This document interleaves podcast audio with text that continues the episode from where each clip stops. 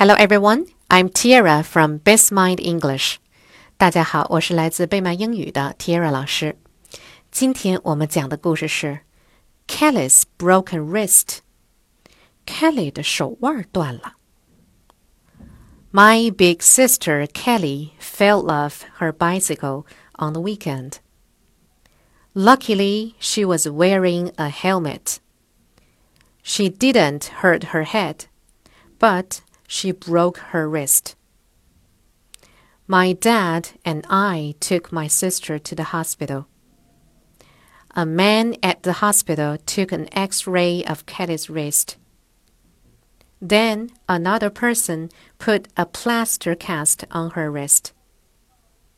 Kelly said, I could write something on her new cast. I was the first person to sign my name. I also drew a happy face with colored felt pens.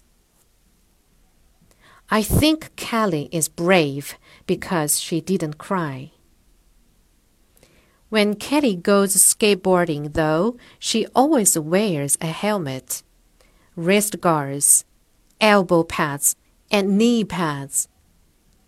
It is very important to protect ourselves when we play sports. Word list Wrist. W R I S T Wrist. Wrist means the part of the arm that joins to the hand. X ray X R A Y X ray X ray means a picture of the inside of someone's body